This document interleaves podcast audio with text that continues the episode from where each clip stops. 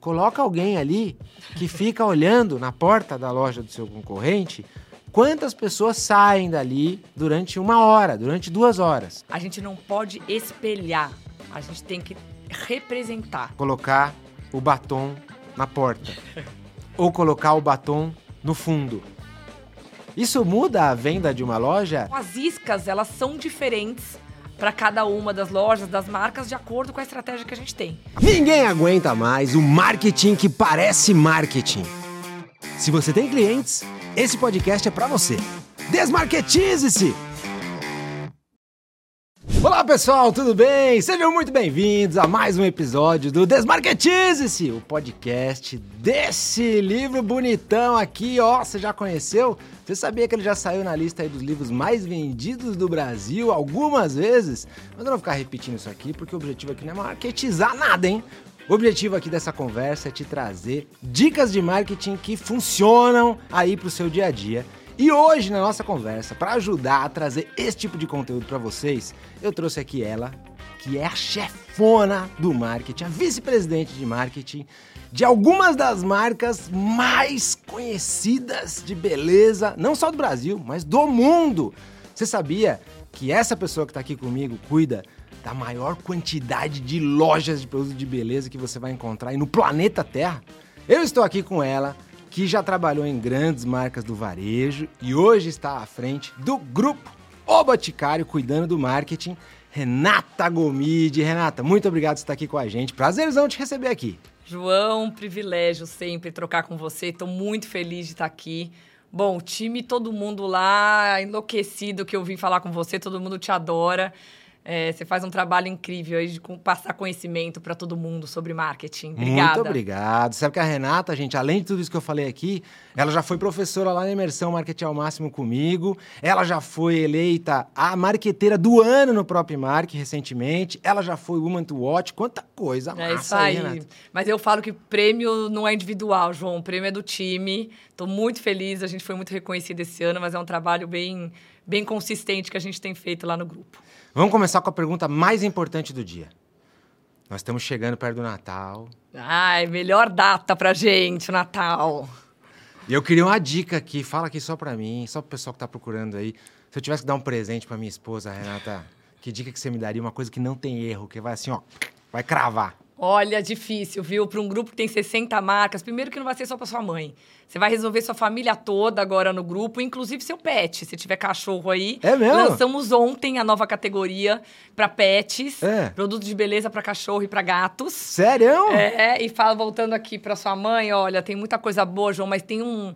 Tem uma coisa muito específica que eu gosto demais, que a gente tem nas flags, que ela vai poder fazer o próprio perfume. É. Acho que perfume é um negócio que você, obviamente, né, é, é um gosto muito pessoal. E a gente tem um, um na flag de Pinheiros, leva ela na flag de Pinheiros para ela construir o próprio perfume. Ela tem uma aula de, de, de, de, fragrância e depois ela sai de lá com o perfume na mão, personalizado para ela. Quer dizer, Presentaço. Tem, tem uma loja do Boticário aqui no bairro de Pinheiros, em São Isso Paulo. Aí. Onde é uma loja especial. Rua dos Pinheiros, flagship, uma loja especial. Lá você consegue criar o seu próprio perfume. É, é isso? isso? só você tem. Mas como que cria? Você, você, você usa que, que tipo você de vai, elemento ali? A gente tem né, as, as pessoas experts de perfumaria que estão lá uhum. e vão te mostrando um pouquinho quais são todos os aromas, as fragrâncias, os ativos. E aí você chega no seu cheiro. É mesmo? É isso aí. Que demais. Então, tem qualquer marca, 60 marcas aí pra você presentear a família inteira, mas essa experiência é demais. Você acha que no futuro... Bote Essence, não esquece dela, Bote Essence. Boa. Você acha que no futuro, já vou dar uma, uma já, mexida aqui na nossa conversa. vai jogar lá para 10 anos. Você acha que no futuro vai ter um aroma para cada pessoa, um perfume para cada pessoa? Não sei qual é o termo exato que você usa aqui. Vai ser um negócio personalizado, assim, uma fragrância para cada pessoa? Olha, João, a gente tem estudado bastante qual é o futuro da perfumaria, né? Hum. Para a gente, a principal categoria. É difícil de prever, mas a gente vê que tem um, um grupo de pessoas que gosta muito de ter a exclusividade. Então eu não acredito que isso vai ser para todo mundo, uhum. porque tem a perfumaria tem uma questão de status. Então você tá usando determinada marca também é interessante. Mas tem gente que quer exclusividade. E aí eu acho que tem um caminho interessante para a gente percorrer aqui nessa criação do próprio perfume. Que legal. Vamos ver, estamos estudando bastante coisa. Teve uma pergunta que eu fiz para todo mundo que sentou aqui, que eu quero fazer para você também, que é sobre a principal marca hoje, das 60 que você cuida, Boticário. Isso. Se eu tivesse que pegar essa marca, Renata, e dizer assim, qual é a uma coisa que o Boticário faz pelos seus clientes, que é muito importante para suas consumidoras, para os seus clientes, e que ninguém mais faz igual, tão bem quanto o Boticário. Tem uma coisa assim, que você fala, isso aqui, João, é assim, a espinha dorsal. Olha, João, é, eu, eu, vou terminar nessa uma que eu acho mais importante, que tem a ver com propósito. Mas é uma marca que tem produtos e experiências que de, de verdade são super diferenciadas. Mas eu acho que se a gente tiver que falar de uma coisa que é o que conecta, é uma marca que leva amor para o consumidor. E de várias formas. E aí que eu acho que onde a gente tem um diferencial é, muito especial, que a conexão, quando a gente vê os consumidores que estão com a gente há anos, tem a ver com o produto, claro que tem. Tem a ver com a experiência de loja, tem os serviços que a gente oferece, tem. Tem tradição, é uma marca muito consistente. Mas a conexão vem através do amor, do acolhimento, da, da conexão emocional que a gente vem construindo aí ao longo de todos esses anos. Então, é isso. É o emocional. É o emocional. É o vínculo. É o vínculo. Eu tive e a gente vê claramente quando a gente lê os comentários, quando a gente está né, tá muito em contato com o consumidor, que no final é muito. É, o produto é uma parte muito pequena disso tudo.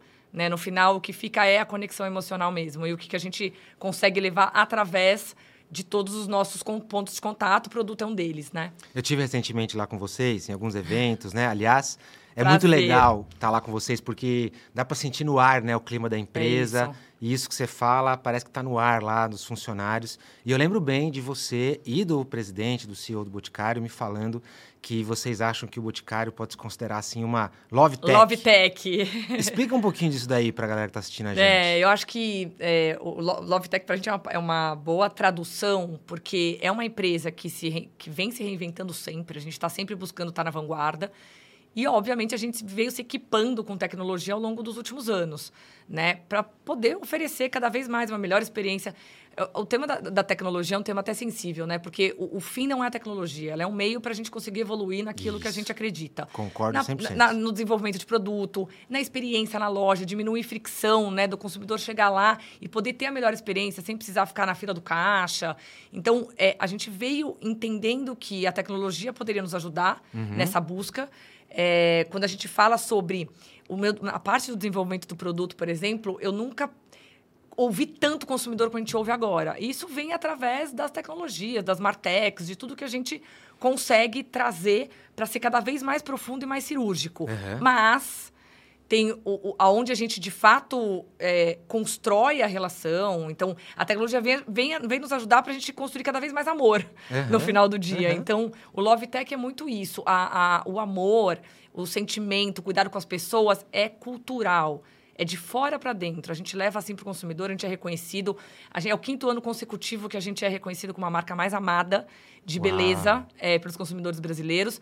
Mas é porque isso tem verdade. Isso vem de dentro, isso vem das pessoas. Então, quando as pessoas entram no grupo, é, é muito louco, assim, porque as pessoas já conseguem sentir a cultura é, muito rapidamente. Então, esse lado emocional é muito forte.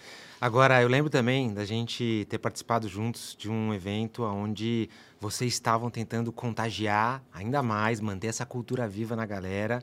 Teve um outro momento onde estavam pessoas das lojas, Você foi dos franqueados de franqueados. vocês, e vocês estavam falando sobre uma nova expressão até que vocês estavam usando na forma de atendimento de vocês. Eu achei genial vocês chamar, vocês darem um nome, falar, olha, existe um jeito boticário de atender os clientes que a partir de agora nós vamos chamar de Botileza, podia ter Botileza. contado isso aqui publicamente, Pode, não? claro.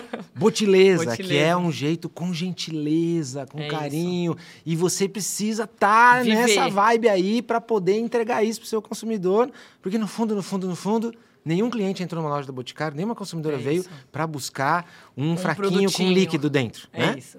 Elas vieram buscar o quê? Veio buscar sonho, veio buscar realização, veio buscar amor, conexão, autoestima que é tão um sentimento tão intrínseco da categoria. É, então, no final do dia, João, acho que toda a, construção, quando a gente fala que a gente está lá com os franqueados, com a força de venda, a gente tem muitos parceiros nessa jornada para conseguir entregar tudo isso. Quando a gente fala de um varejo, de uma indústria, você tem quem me ajuda a construir o perfume, depois você tem a força de venda atendendo o consumidor, você tem o distribuidor que compra os nossos produtos, depois coloca nos pontos de venda. Então, é uma rede, e por isso que a gente fala tanto sobre a, a, conexão dos nossos parceiros, sobre essa jornada ser uma jornada coletiva. Então, é uma rede de, de parceiros, de pessoas que nos ajudam a levar tudo isso, os produtos, o sonho, a autoestima, o cuidado com as pessoas, que é uma, um valor muito forte no grupo, cuidado com os colaboradores, cuidado com os clientes. Então, é isso que faz a gente ser diferente, eu não tenho a menor dúvida. Eu tenho certeza que quem está ouvindo a gente, assistindo a gente, também, de alguma forma, entende a quem, quem atende cliente diretamente, com o tempo, percebe rapidamente que eu não estou aqui para entregar um copinho de água, eu estou aqui para entregar algo que vai além, né? Total. E isso você percebe muito nas histórias, né? Então, nossa, a história de quem é, recebeu o seu produto, o seu serviço e gostou, aquilo lá melhorou um pouquinho a sua vida. A, a, história de alguém que leu o meu livro e me manda uma mensagem Total. falando, João, na página 214 tem um negócio que falou tanto comigo, cara, aquilo lá mexeu. E eu me lembro de ter escutado algumas histórias lá com vocês, muito legais, né? Muito Tinha legais. uma pessoa que perdeu o seu cônjuge. É é, essa história. É, como ela, é que era? A gente tem milhões de histórias como essa, porque, de novo, a marca é sobre isso. Então, é tão natural o, o quanto que a gente vê o impacto e a transformação que a gente causa na vida das pessoas, positivo, é muito incrível. A gente se emociona é, frequentemente com essas histórias. Essa da dona Wanda, que ela perdeu o filho, na realidade. É, e tinha um perfume que ela usava e que o filho gostava muito, falava que esse perfume era cheiro de. tinha o cheiro dela, cheiro da mãe. Hum. E a gente. Era um perfume que saiu de linha já há alguns anos. Esse perfume tinha acabado. E ela falou que para ela era um cheiro que a fazia lembrar muito, né, é, da, do filho dela. E isso caiu nas nossas redes sociais. Aí a tecnologia nos ajuda é. a poder capturar essas histórias. Na mesma hora, proativamente, é, a pessoa que, que teve acesso a essa informação mandou para a pessoa de P&D, que fez o perfume para ela. Depois o Miguel, que é o fundador do Boticário, fez uma carta falando para ela do perfume e a gente entregou e foi uma super emoção. Então, quando eu falo que todo mundo tem, todo mundo que trabalha dentro do Boticário, do grupo Boticário, tem a responsabilidade de construir a marca, é sobre isso. Né? Não foi briefing de agência, a gente não sentou para pensar o que a gente ia fazer mas as pessoas, por essência, já entendem que podem e que, e que devem fazer a construção dessa marca. Todo Demais. mundo tem. A pessoa que está na fábrica fazendo aquele produto, ela tem que entender que ela não está fazendo um produto. Ela está criando, construindo uma história para alguém. Né? Então, a partir do momento que as pessoas entendem o papel delas nessa construção, aí é sucesso. Demais. Gente, isso, olha só. Boticário não é uma fábrica de fragrâncias, é uma fábrica de memórias é afetivas que, é que, vão ficar guardadas, né? Tem um monte de marcas que entendem que estão lá para ir além de só entregar aquilo ali. Já deve ter escutado aí alguma história, por exemplo, de uma criança que perdeu um ursinho de pelúcia muito querido na Disney é, e que aí o parque achou, mas na hora de devolver o ursinho, Veio. cria toda uma história, vai lá junto e fala: "Olha, enquanto você estava preocupado", e aí ele vai lá faz uma foto do ursinho andando na montanha russa para falar toda uma história para aquela criança que o ursinho está bem, que está feliz e devolve. Você já deve ter ouvido histórias, né? A gente, o prefácio do meu livro, por exemplo, foi escrito lá pelo Rony Meisler da Reserva, e eles têm um programa programa lá na reserva chamado Movendo Céus e Terra pelo Cliente. Ele já contou várias histórias em conversas que a gente já gravou de coisas que eles entenderam. Olha, aquilo ali é muito importante para aquele cliente. Vamos fazer assim, vamos fazer assado. Óbvio que isso não é para todos os tipos de negócio, para todas as marcas. Mas se a tua marca entrega um valor emocional para o seu cliente, assim como o Boticário faz, se até o Boticário, que deve ter uma das maiores fábricas de fragrância... Algumas do, de, fábricas. Consegue parar sua linha de produção fazer uma unidade de um produto que vai tocar no coração da pessoa, pega o fundador da empresa, manda fazer uma cartinha, mão, se até o Boticário consegue fazer isso. É, João. Imagine você aí. Aí você fala, ah, João, mas meu negócio é pequeno, eu, eu, eu tô só numa cidade, é muito mais difícil para mim. Pelo contrário, é muito mais fácil para você. para você chamar uma pessoa pelo nome, para você saber quando é o aniversário, para você saber quem tá grávida, para você saber quem tá triste, quem tá feliz. Aproveite essa oportunidade que você tem aí. Aproveite também se a tecnologia te ajuda a fazer isso, como ela contou aqui, e vai além. Entrega de verdade uma coisa que só você consegue entregar. Ô, João, eu brinco que tem um mantra lá que a gente fala: é, sejam obcecados por encantar o cliente. né? É uma obsessão diária que a gente tem que ter por entender, conhecer nosso cliente e gerar valor, entregar valor, entregar conexão, entregar paixão. É cultura, é, né? Cultura. E aí foi o que você falou, não importa o tamanho da empresa. Pelo contrário, quando a empresa é menor, é até mais fácil de você conseguir não perder a sensibilidade, né? Do, do, agora, obviamente, a empresa vai crescendo e você precisa continuar fazendo isso, né? O que não quer dizer que a gente acerta todas também. De Quando a gente fala, é nenhum. é muito importante, a empresa inteira está nesse barco e tal. E a verdade é que vira e mexe o Big Mac e sai sem piques. Difícil, olha. Vira e mexe. Dificílimo. A bala do batom quebra na produção, né? E a gente já está precisando. E a gente tem o, o lançamento previsto para depois de dois meses. Isso acontece, faz parte do jogo. E a gente tem que ter essa flexibilidade para entender qual, qual é o plano, né? Qual é o plano B? Mas eu acho muito legal que o consumidor percebe quando a gente tenta, sabe? Total. E a transparência, eu acho que é um ponto que importante, né? Cada vez mais o consumidor está sensível. Primeiro, ele quer a verdade, ele quer a transparência, ele está buscando marcas transparentes, humanizadas, uhum. né? Que as pessoas venham para falar sobre, eh, sobre isso, o que está acontecendo. Eu mesma estou falando bastante sobre a marca, porque as pessoas querem entender quem está por trás da uhum. marca, né? É, e não só uma instituição. E, e acho que o segundo ponto é você conseguir ir para a rede e falar. Aconteceu isso, a gente vai cuidar. É, acho que o tema de SG é muito sobre isso, né? Sobre a jornada. Não está tudo pronto. Né? A gente tem um longo caminho pela frente, mas seja transparente. O consumidor tentando, gosta disso, né? né? Eu, eu tava, tentando. assim, de 0 a 10, é talvez eu tava no 0, agora eu tô no 1, um, eu tô no 2, eu não tô no 10 ainda. É. Mas as pessoas verem que você tá tentando, já é uma grande tem coisa, Tem muito valor. Né? Agora, você falou aí de humanização, você falou de autenticidade, de alguma forma, de ser verdadeiro, né? E eu acho muito legal ver que o mercado de beleza também passa por uma transformação. Porque até anos atrás, a gente via muitas marcas de beleza indo muito para uma pegada assim da perfeição, é. da aspiracionalidade. Reforçando e, o estereótipo, né? Que eu acho que. E nos últimos é. anos, vejo grandes marcas, é, tanto de beleza quanto de moda, mudando seus desfiles, mudando as pessoas que aparecem nas suas comunicações, é, fazendo, mostrando Sim. pessoas que se parecem mais com os seus consumidores reais, uhum. sem perder a sua atratividade. Isso, esse mas é um entendendo que a, a, a, a imperfeição, Isso. às vezes, ela conecta até com mais profundidade, né? Ela vai mais fundo ali. Tem uma frase da Brené Brown, que eu sei que a Natália Beauty, por exemplo, usa muito, que uma vez a gente já gravou aqui também, que é o perfeito atrai, mas o imperfeito conecta, né?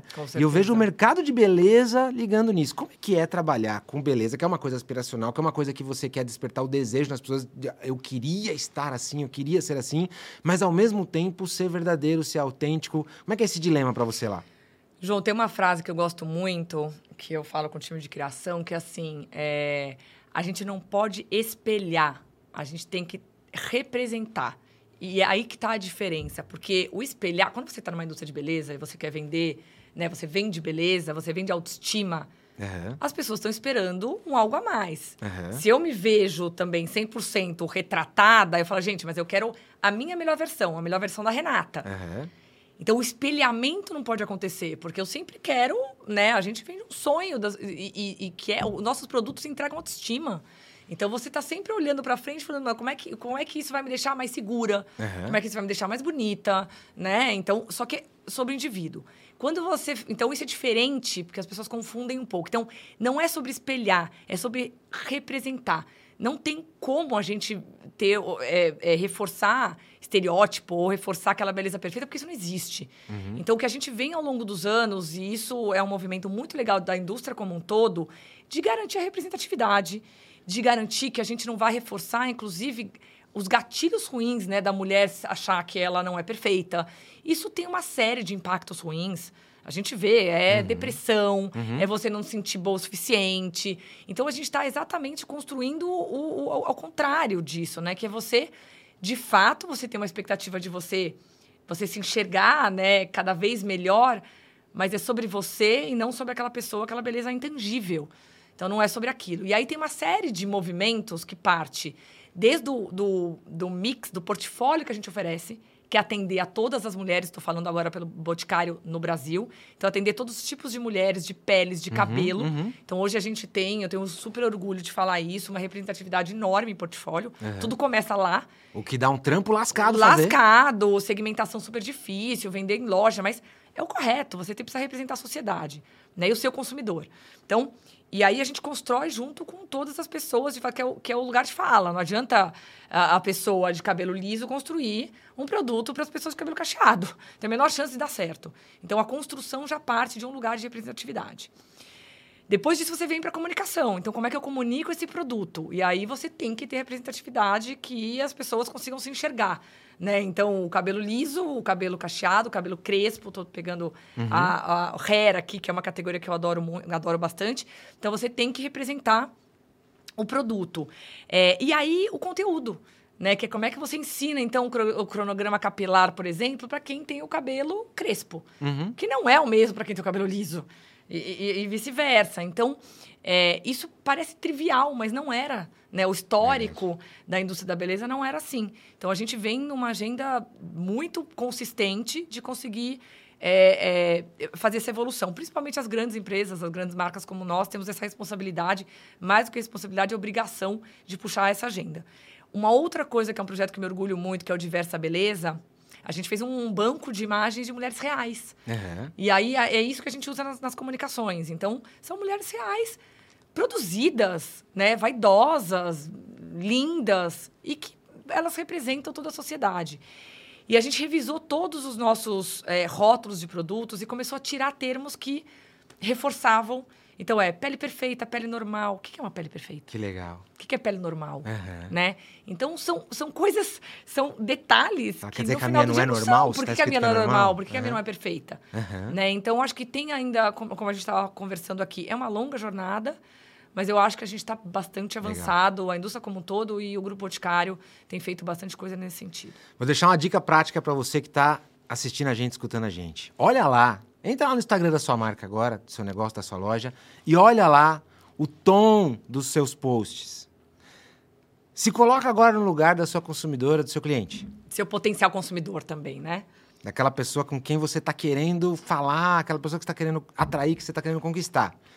Quando você olha ali aqueles posts, tem gente parecida com o seu cliente ou só tem gente muito distante, que para eles parece muito irreal, parece perfeita demais, parece um negócio que não é ele? A verdade é, quanto mais você coloca nas suas comunicações pessoas diferentes dos seus clientes, mais você está comunicando sem querer para eles que o seu produto não é para eles. Porque eles olham lá para sua comunicação e falam: não é para mim, porque eu não sou assim. Então não é para mim. Nunca tem alguém lá com meu tom de pele, nunca tem alguém lá com meu cabelo, nunca tem alguém lá com meu sotaque, nunca tem alguém lá do meu jeitão.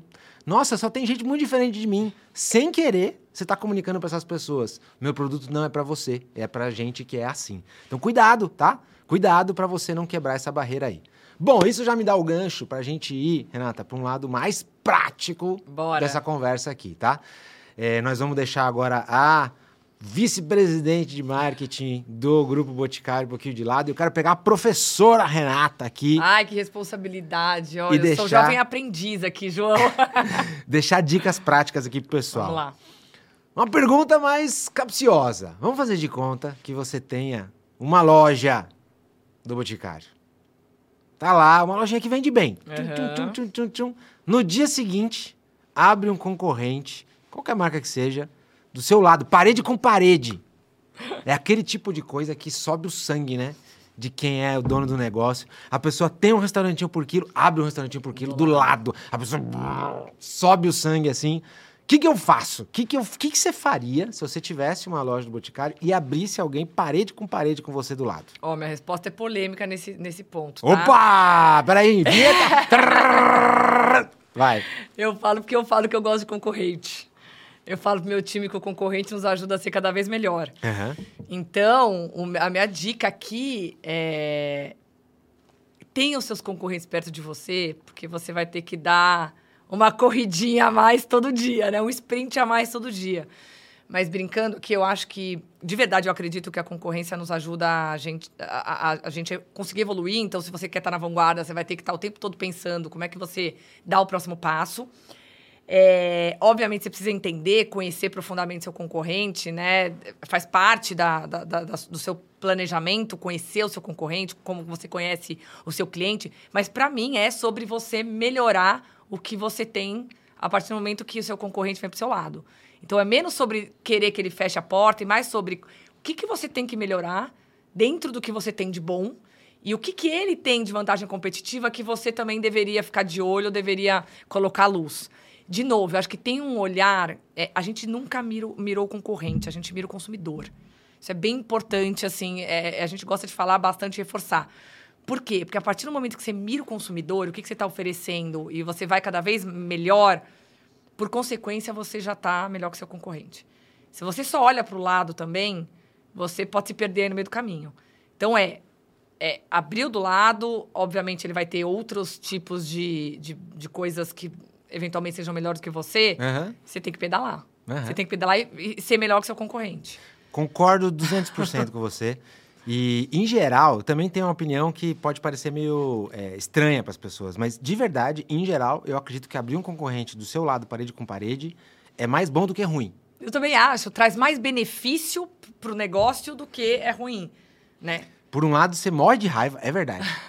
Imagina, se você tem uma loja no shopping e o shopping permite, permite abrir uma loja. Exato. Nossa, isso aí. É. Prime o primeiro a... sentimento é de. Raiva. De raiva. Não queria. É quero, isso. quero falir esse concorrente aqui do Total. lado. Esse é o primeiro sentimento. É isso. Agora, quem tem uma loja de rua onde você não tem controle sobre isso, não tem negociação com o shopping, que você consegue. Fala, e aí, o que, que vai acontecer?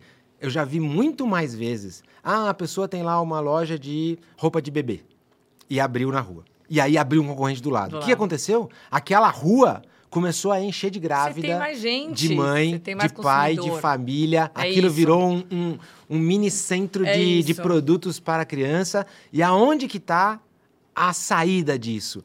É você ter uma coisa que você faz para o seu cliente, que é muito é importante para ele, que o seu concorrente do lado não faz igual você.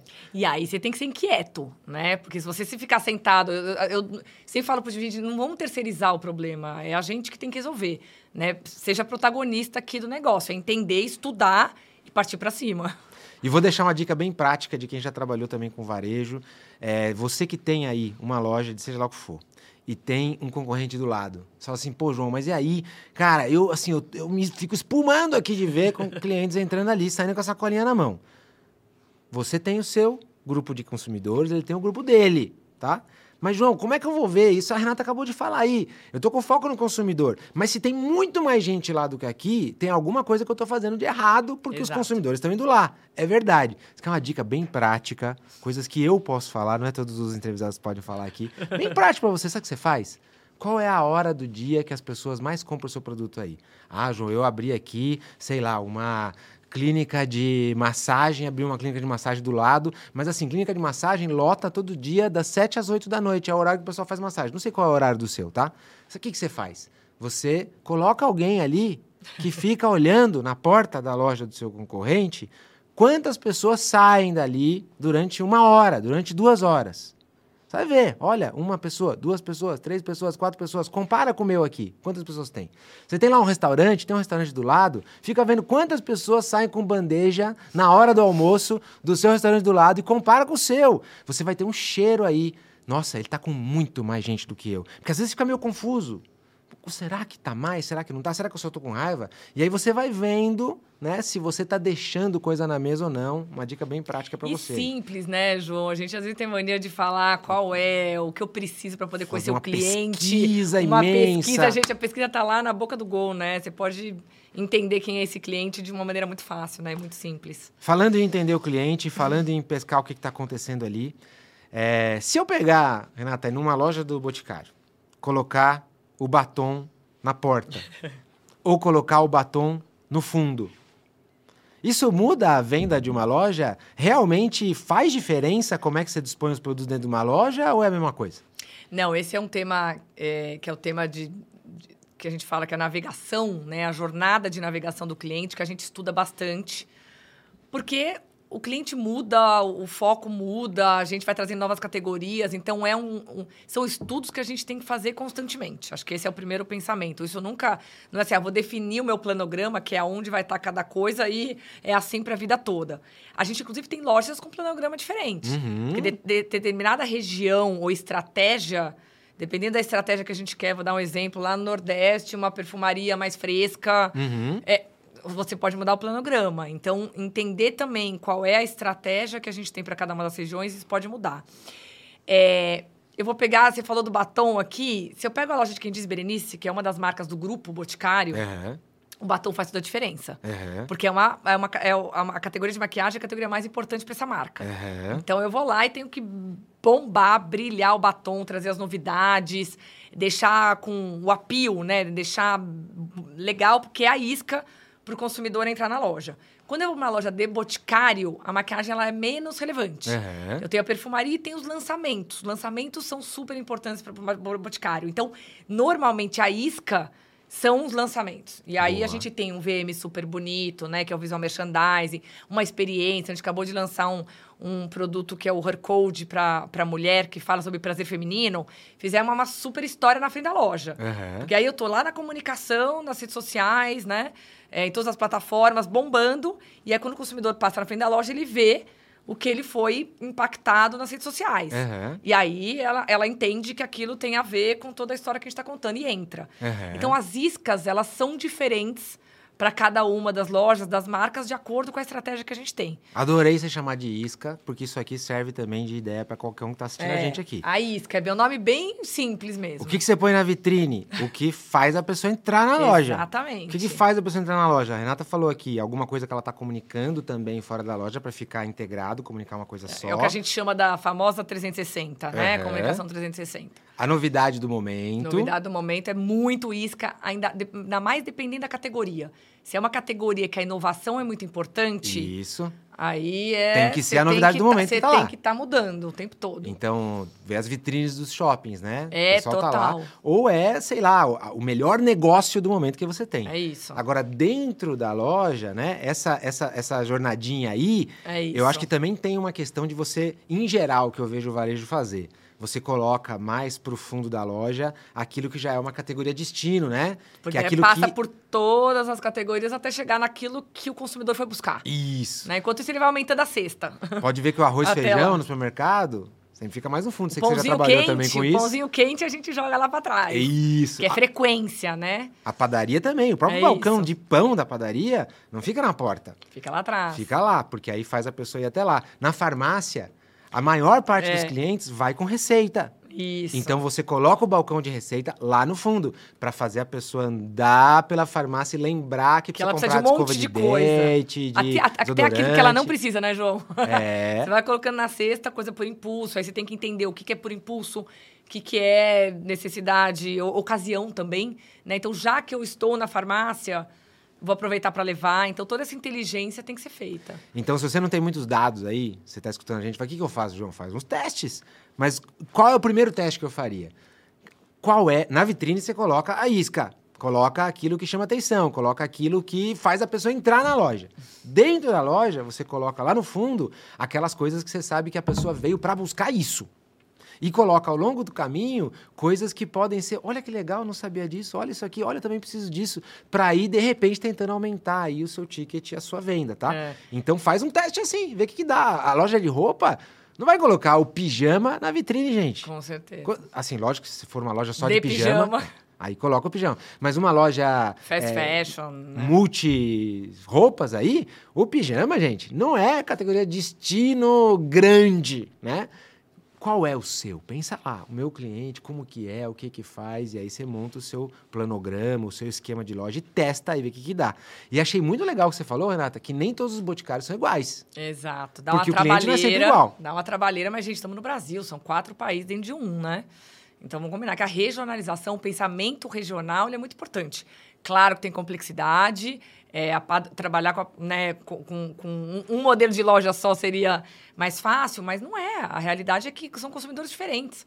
Então, o que eu faço no Sul, se eu copiar no Nordeste, não vai dar certo.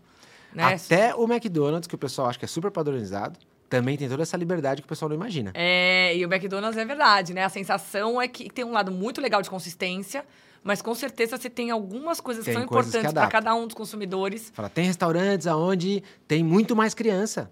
E É aí você tem isso. lá um escorregador, você tem não sei o quê, e você tem a liberdade de expor muito mais o McLanche Feliz, de você Total. colocar uma pessoa fazendo alguma atividade com criança, de você expor mais lá os, os- a coleção de surpresinhas do momento.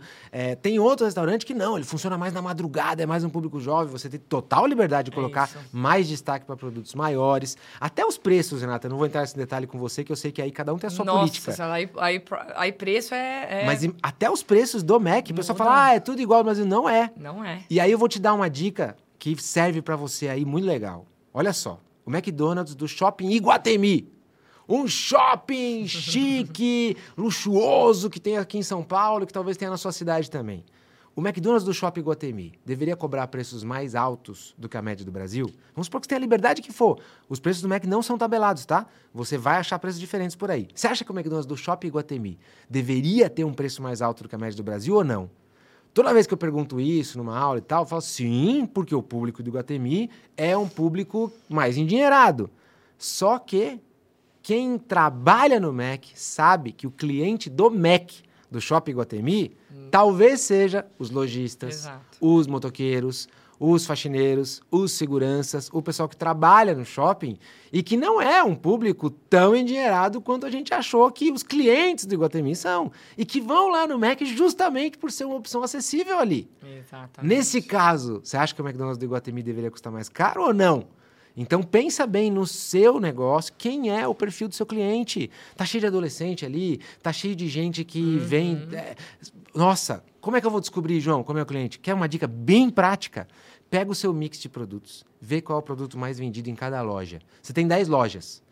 Tem uma das lojas que vende muito mais o produto mais barato. Você tem um cheiro aí de que ali você tem um público muito mais sensível a preço. Você tem ali um, um grupo que, assim, provavelmente para eles a equação de valor ali é mais difícil de fechar. Então ali você tem que tomar mais cuidado. Não vai cobrar mais caro, porque o próprio mix de produtos já está te falando que o seu cliente ali não tem tantas possibilidades, tá? Então, bem prático aí para você. Imagina que o Boticário tem os seus critérios lá também. Aí é bem estratégico, não vou entrar nesse ponto. Renata, deixa eu fazer uma pergunta de coisas que você possa falar mais, tá? Tá ótimo. É, eu sei que vocês vendem muita coisa de presente, Uhum. né? Vocês têm embalagens, você tem... Nossa, você faz uma apresentação de produto ali que é muito, muito legal. E presentes são muito sazonais, Uhum. né? Tem a, o Dia das Mães, tem o Natal, né? Outro dia eu conversei com, com um funcionário de vocês lá e falei assim, o Dia dos Pais é importante para vocês? E ele brincou assim comigo, o Paulinho lá da, da área de... De, de beauty. De beauty. É. E ele falou: É, João, o dia dos pais é muito importante pra gente. Depois do dia das mães, do dia do- dos Natal, namorados, do, do Natal, namorado. do dia da secretária, do dia da árvore, do dia do índio. Aí vem o dia dos pais. Então, eu sei que tem uma sazonalidade, né, do- das Ah. Datas. E aí eu sempre tenho gente que me pergunta: João, eu vendo sorvete. E vende muito no verão. E eu fico cabreiro porque no inverno não vende nada de sorvete. O que, que eu faço para vender sorvete no inverno? E aí, qual é a sua opinião, Renata? Porque você quer fazer coisas para as pessoas darem mais presentes no dia a dia, eh, ou não, eu vou investir mesmo no Dia das Mães, no Natal, e vou fazer com que a venda nessa data seja o dobro. O que, que, que, que você faz aqui? Essa é uma boa pergunta. Acho que não tem uma ciência exata aqui. Eu acho que você fala muito sobre testar e eu concordo plenamente que a, a gente tem que testar. Tem coisa que às vezes a gente vai lá, faz um planejamento, não dá certo, e outras que a gente vai ao longo do tempo conseguindo entender que tem valor. É, de fato, datas para o grupo boticário é muito relevante, tem uma concentração importante, sim, da receita do ano, mas tem, tem al- alguns pontos importantes que a gente veio também conhecendo o cliente evoluindo ao longo do tempo. O primeiro é que datas é exatamente isso, não é só Dia dos Pais e Dia das Mães, né? Você tem datas o ano inteiro. Então, uma das coisas, por exemplo, que está acontecendo de uma maneira super legal é que a- as amigas jovens da minha filha, por exemplo, estão dando boticário de presente de aniversário. Então, olha aí, já você tem aniversário o ano todo. Uhum. Então, a hora que a gente fala sobre datas, você tem datas acontecendo durante o ano todo. Todo aniversário dia. é uma delas, todo, Todo dia é uma data especial para alguém. então já tem um pensamento além da- das datas, da sazonalidade do calendário, mais que todo mundo conhece, né? Dia dos Pais, Dia das Mães e Natal, onde a gente já consegue explorar o ano todo de presente. Então essa é a parte presenteável.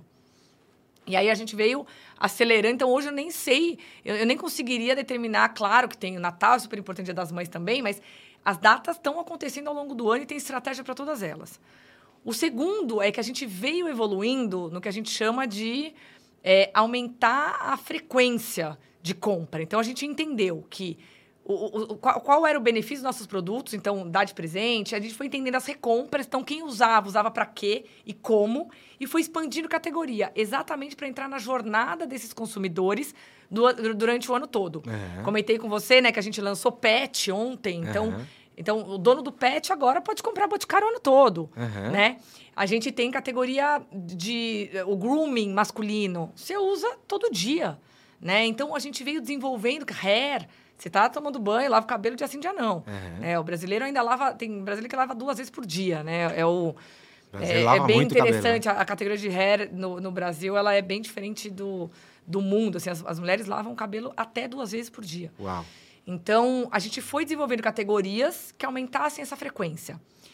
Agora, tem que tomar muito cuidado com a estratégia, com a mudança da estratégia, porque você tem que fazer primeiro muito bem feito, né? Então, o dono da sorveteria tem que ter o melhor sorvete, vender muito bem. O verão tem que O tá verão tem que primeiro. bombar, você tem que ter os consumidores fiéis para depois você conseguir Boa. ter esse olhar de extensão de categoria. Se você quiser fazer tudo junto, provavelmente você não vai fazer nada bem. Boa. Né? Então, o Boticário tem 47 anos, já veio construindo isso ao longo do tempo. Depois a gente foi sofisticando e entendendo onde que a gente podia entrar ainda mais nessa jornada. Usando a sua resposta para responder a pessoa do sorvete, me parece que eu diria assim, então. Primeiro, Faça o seu verão do seu sorvete ser o melhor O melhor verão. sorvete e Cara. o melhor verão. e o que, que, as pessoas tomam no verão? Sorvete que refresca. Isso. Sorvete de fruta, sorvete que é o que, que é bem sensação de geladinho, de gostoso. Isso. Então no verão eu vejo que as, as marcas de sorvete dá-lhe sorvete de fruta refrescante, Busca mais novos acessível. sabores dentro disso, né? E aí, no inverno, depois que você já deixou o seu verão sensacional, já chegou no limite do seu verão, no inverno, no inverno é uma oportunidade menor. Mas Isso. quem consome sorvete, consome por quê no inverno e consumiria como? Ah, ele é mais uma sobremesa, ele é mais uma coisa indulgente, ele não pode é ser tão gelado é o assim. Gourmet, né? Aí eles vão lá e fazem aquele picolézão cheio de chocolate, é coberturona, para ser assim é uma alternativa a um fundi de chocolate, só que gelado. É mas não tão gelado quanto o verão, porque no inverno é assim. Só que aí você pode cobrar um pouco mais caro, uma coisa tão. Né, mais gourmet, né? Gourmetizada assim. Talvez não vai ser igual ao verão, mas você desenvolveu aí uma outra ocasião de consumo menor. E assim, gente, na boa. E sabe uma outra. Desculpa, já te interrompi. Não, só, meu... pra, só, pra, só pra terminar. Na boa, assim, Ai, João, eu, eu tô tão chateado. Por quê? Porque eu vendo pizza e, assim, eu só vendo à noite, ninguém almoça pizza. Será que eu tenho que ficar fazendo um projeto para pizza no almoço? Ah, fecha essa pizzaria no almoço e faz a sua janta ser animal. Ai, João, eu tô tão chateado porque eu tenho um buffet infantil e ninguém vem fazer festa de aniversário aqui segunda e terça-feira. Eles só fazem sexta e sábado. Fecha esse buffet aí de segunda e terça, não tem esse custo. E faz Bombar. festa no sexta e sábado, 24 horas. Por quê? Porque a natureza do seu negócio é assim. É isso. Entende que a natureza do seu negócio é assim. Gente, aqui no Brasil, ainda até hoje, pouquíssima gente vai tomar café da manhã no McDonald's. Pouquíssima é, gente. Exato. Tentamos muitas vezes já, de muitas formas. É difícil. É muito difícil, porque o hábito do brasileiro é tomar é café da manhã né? na, padaria na, padaria ou em casa. Exato. Até mudar esse hábito, você precisa ter paciência, investir. Um dia talvez consiga. Mas pode não dar certo também. Então você tem que saber onde você gasta energia. Se né? você tem um dinheiro só, é vai no almoço na janta aí, meu. Não, você falou do. Você tá cabeça de baqueteira, a gente vai construindo uhum. a ideia do sorvete aqui, mas acho que tem alguns, algumas ferramentas interessantes também que, que podem funcionar hoje em dia, que é a tal das collabs, né? Uhum. Então, você tem uma marca forte, conhecida no verão, chega no inverno, se você se associa com alguém que tem fortaleza no inverno, uhum. que de repente pode desenvolver algum produto em conjunto com a sua marca, também pode ser uma opção, porque também. daí você tem o consumidor levando em consideração aquela, aquela marca que é super forte no inverno, entrando na sua loja, entrando na, né, na sua, sorveteria para achar algum outro produto. Então, também é criatividade. Né? E eu brinco, escassez gera mais criatividade Uhum, aqui. é. Então tem que parar e pensar e criar. Foi aí que o cinema fez, a quarta-feira do cinema, É não sei o isso, quê. Que é um dia, exatamente. tudo bem, né? Então, cara, eu tô com capacidade máxima aqui no fim de semana, então vamos tentar, mas aí custa caro, paciência, e aí vai. É isso. A gente falou aqui de presente, Renata, e eu sei que o presente também tem muito com a embalagem, né? E Muito. muitas vezes eu vou no, no Boticário e eu vejo que assim, falei, nossa, deram um capricho nessa embalagem aqui, tão legal. Ousaria dizer, você não precisa me contar se é verdade ou não, que em muitos casos o custo da embalagem ali tem um peso Sim. muito forte ali na estrutura financeira daquele produto, que mostra que é uma decisão de vocês. Fala assim, a gente faz questão de ter uma embalagem sensacional nisso aqui, porque aqui tem um significado, porque aqui tem um motivo.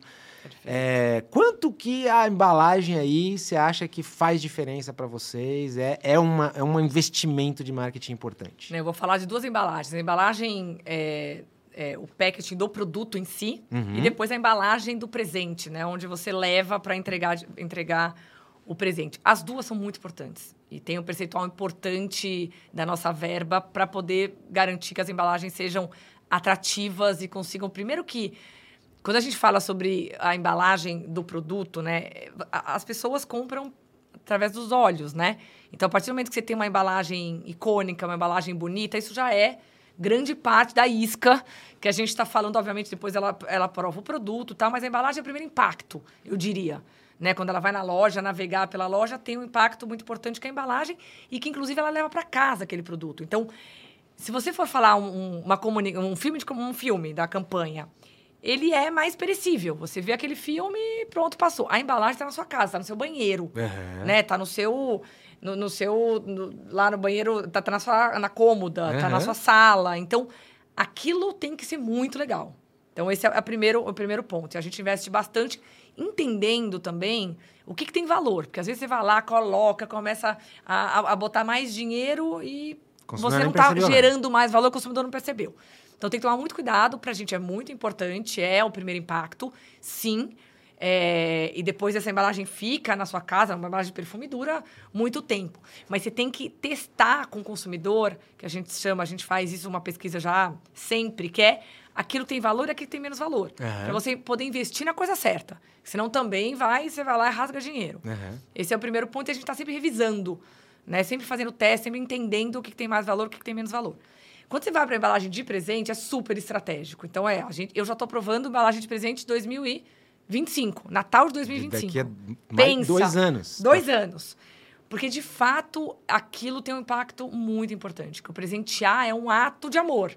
né? No final, é um ato de... Você pensou na pessoa, você foi na loja, Uhum. você escolheu. Então, tudo aquele momento, aqu- aquela composição toda faz toda a diferença. E aí você tem que entender o que, o que, qual é a embalagem na sua indústria, no seu negócio. Né? Porque Uhum. para a gente ela é muito relevante.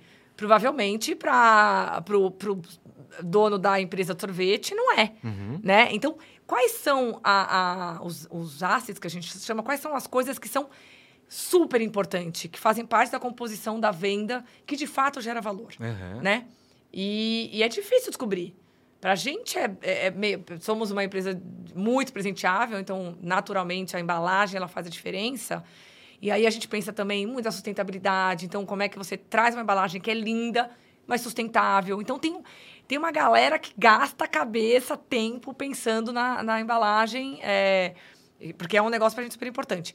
Acho que aqui é você achar aquilo que, de fato, constrói a história que você quer contar e que tem valor para o seu consumidor. Que legal. E geralmente é, a gente vê muito casos, né? A gente acompanha muito o mercado, tem muito erro também, né? De achar que vou botar muito dinheiro aqui, de repente aquilo lá o consumidor não está nem olhando.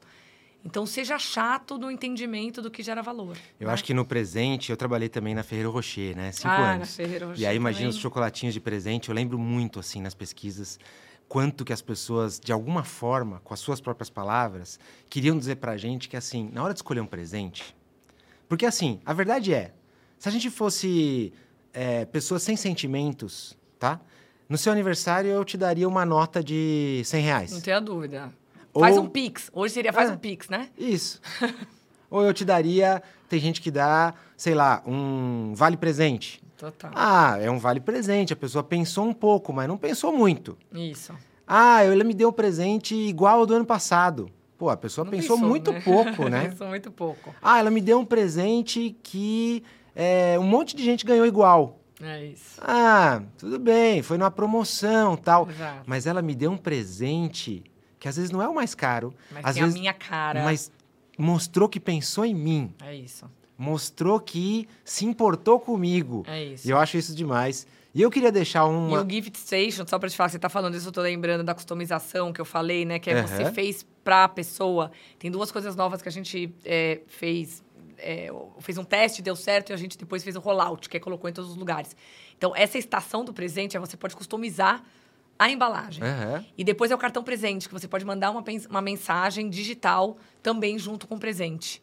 Então, são mecanismos de encantamento. É isso. Né? E faz o presente ganhar um valor. Ganhar né? um outro Você que tá valor. assistindo a gente aí, olha só. Uma coisa é um livro assim.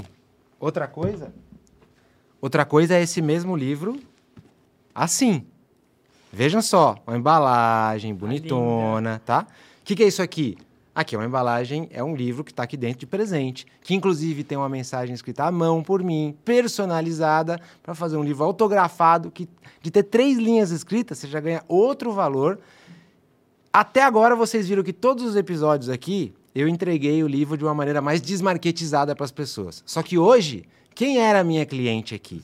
É uma pessoa acostumada a embalagens bonitas. Ai, que honra! É uma pessoa elegante, é uma pessoa que se importa com isso, que tem outro padrão de referência, que tem outro padrão de expectativa.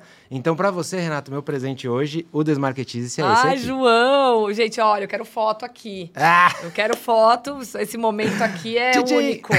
Pessoa que valoriza o presente. Bom, primeiro, é, que incrível isso daqui. Tô já segundo livro, João, que sucesso. Agora, receber isso aqui, gente, dessa forma, Ah. nessa caixinha, com autógrafo, incrível. Mas Ó, isso pode aí- cobrar mais caro, viu, João? Olha aí. Aqui tá a dica também, né? A partir do momento que você consegue gerar ainda mais valor, você tem que olhar pro preço também. É bem isso que Né? acontece. Existe hoje, neste momento, inclusive, o link do livro com desconto e o link do livro autografado para presente. Tem uma outra percepção de valor.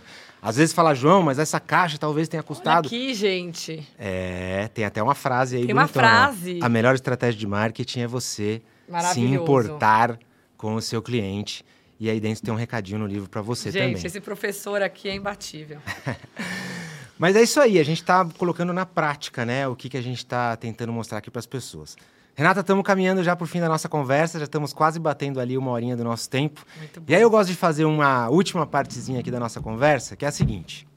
Primeiro eu sei que você tem acesso a informações do seu mercado, que ninguém mais está assistindo a gente tem aqui. Eu sei que você não pode contar tudo pra gente aqui, mas se a gente tivesse uma bolinha de cristal aqui no meio da nossa mesa, algo que você está vendo aí que você pode contar pro pessoal, o que, que vai acontecer com o mercado de beleza Eita! daqui a alguns anos, para onde vai, o que, que vem por aí que você pode contar pra gente?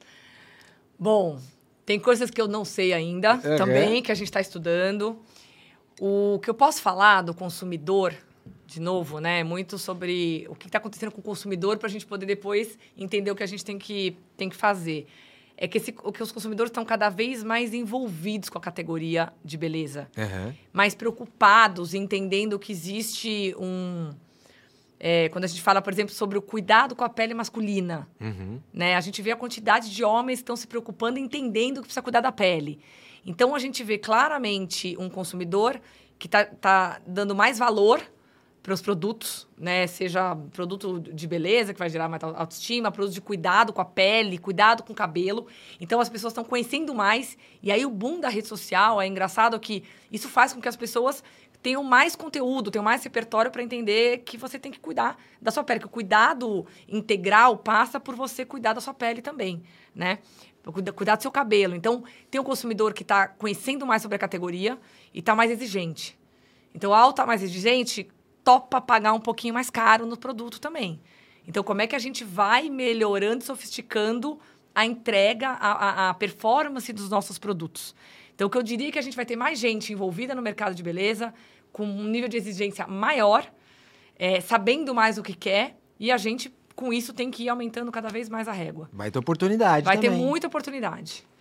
Talvez por isso que vocês tenham 60 marcas agora. Exatamente. E aí a gente está cada vez mais entendendo as necessidades, trazendo coisas novas, também puxando, é, ajudando esse consumidor a entender mais o que, que é cuidar da pele, o que, que é cuidar do cabelo, né? E, e, e essa sofisticação que a gente chama de trade-up, né, na, na indústria, que é você comprava produtos mais básicos, aí eu vou me sofisticando, comprando produtos melhores.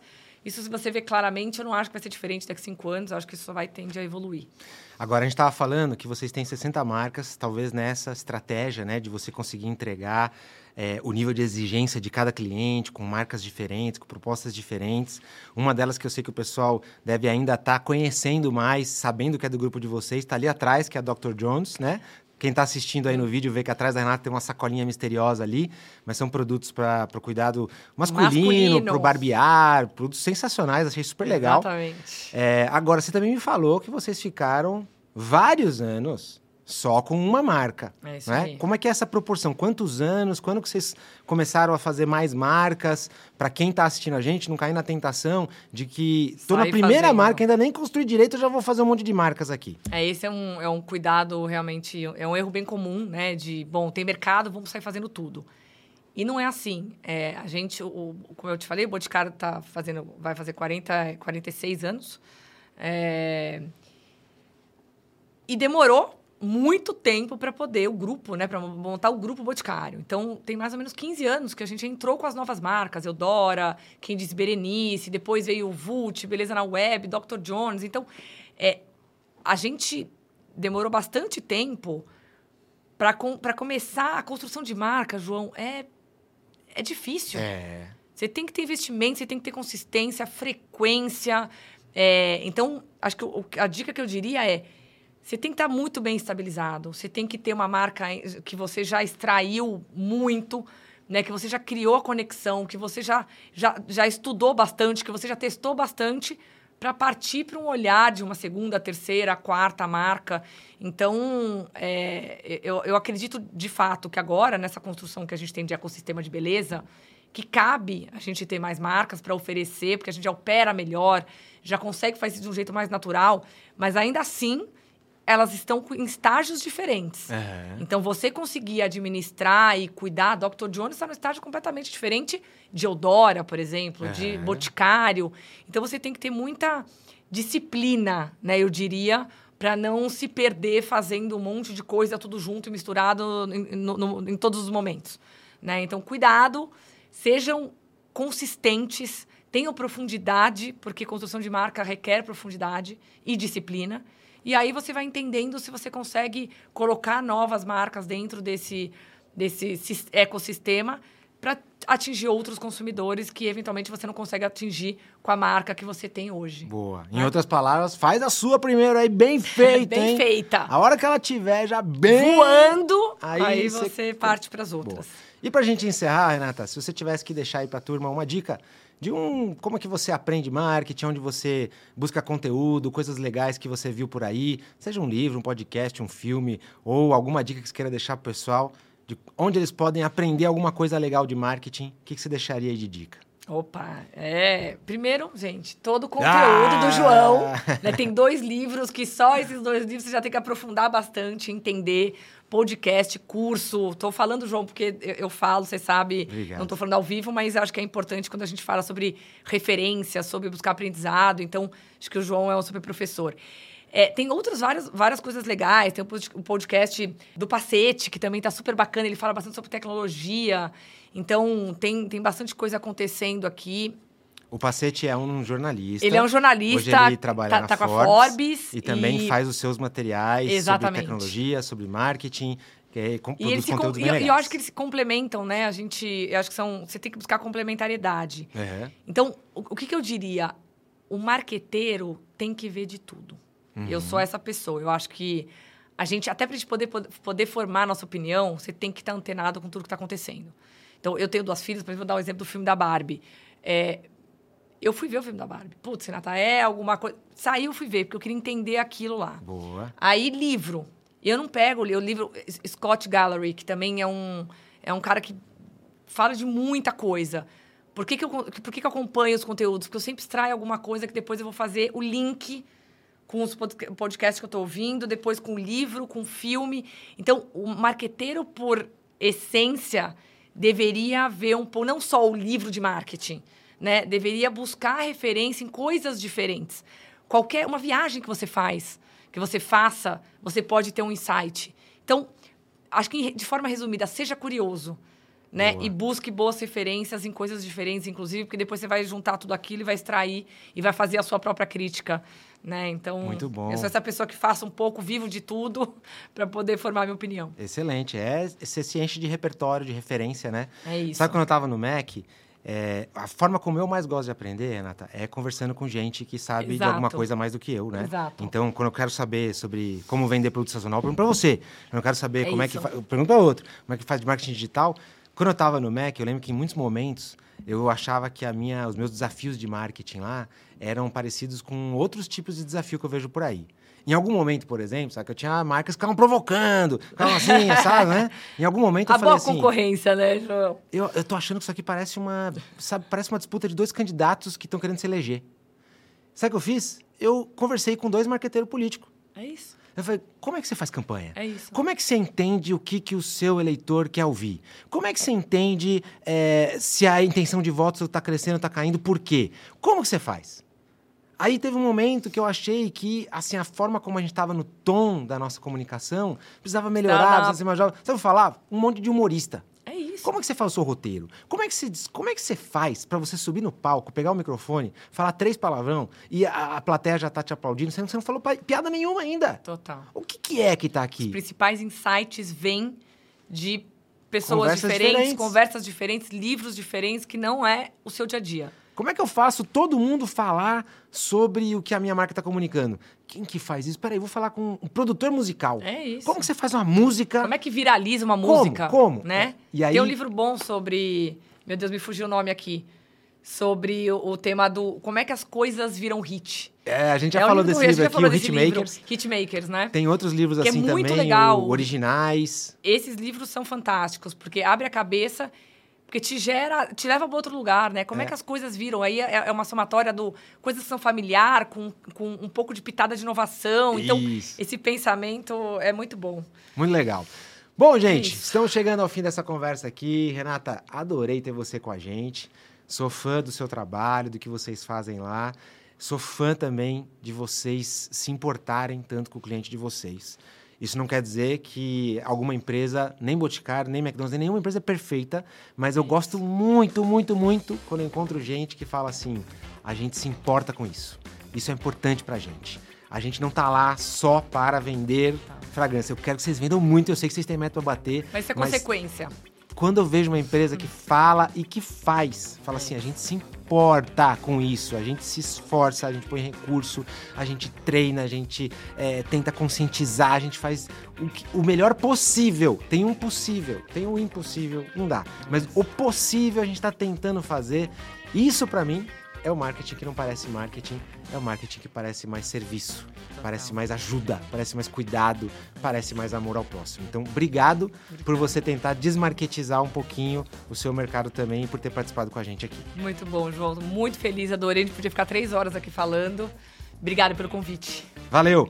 Valeu, pessoal! Continua seguindo a gente aí, tem um monte de conversas legais chegando ainda e eu espero que vocês estejam borbulhando aí o pensamento. Quem você gostaria que tivesse comigo aqui? Qual a parte que você mais gostou? Deixa aí nos comentários, me manda uma mensagem depois. Segue a Renata lá no LinkedIn, Renata Gomide. Tenho certeza que ela vai gostar de conectar com vocês também, tá bom?